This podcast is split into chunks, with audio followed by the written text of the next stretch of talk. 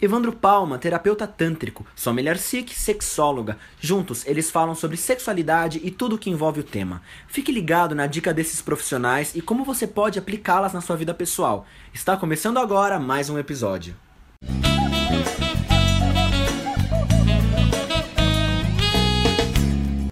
Olá pessoal, estamos aqui em mais um Domingo Cultural no nosso canal Além do Sexo, só que hoje num formato um pouquinho diferente porque a gente vai colocar uma pergunta que foi feita ao Evandro num evento que a gente participou há um tempo atrás sobre anorgasmia. Preste atenção na resposta do Evandro, como o Tantra pode ajudar na resposta do corpo da mulher que se achava anorgásmica. Fica atento aí. Tem pessoas que têm questões, por exemplo, muito pontuais, né? Então, muito pontuais, por exemplo, falou, ah, meu marido, juiz, né, de Manaus, me mandou eu vir aqui e eu só tenho hoje, eu sou anorgásmica.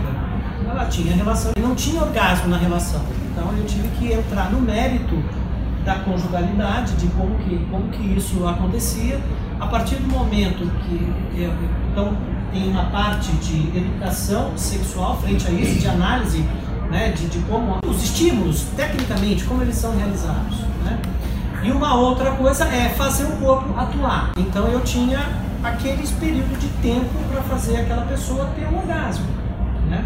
Então foi isso, eu fui, estimulei o corpo, lancei todas as mãos das, técnicas que eu conheço e de fato ela teve orgasmo. Então, na verdade, ela não era uma mulher anorgásmica, né? Ela era uma mulher pela questão da educação, não teve acesso a se explorar descobrir o próprio prazer, ela tinha dificuldades, ela não conseguia fazer isso.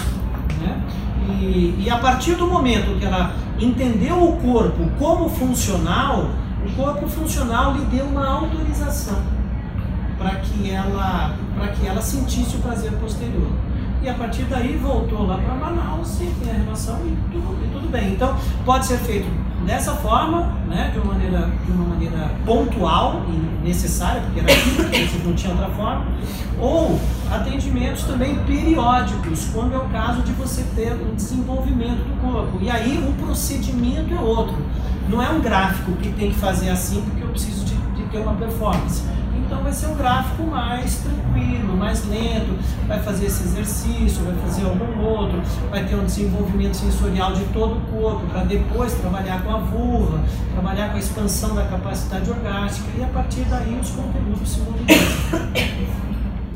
E aí, pessoal, vocês curtiram a explicação do Evandro? Legal, né? Vocês perceberam que com uma estimulação só, esse corpo dessa mulher já respondeu de uma maneira diferente. Se você gostou, compartilhe, curta, divulgue isso para muitas mulheres que precisam dessa informação, ok?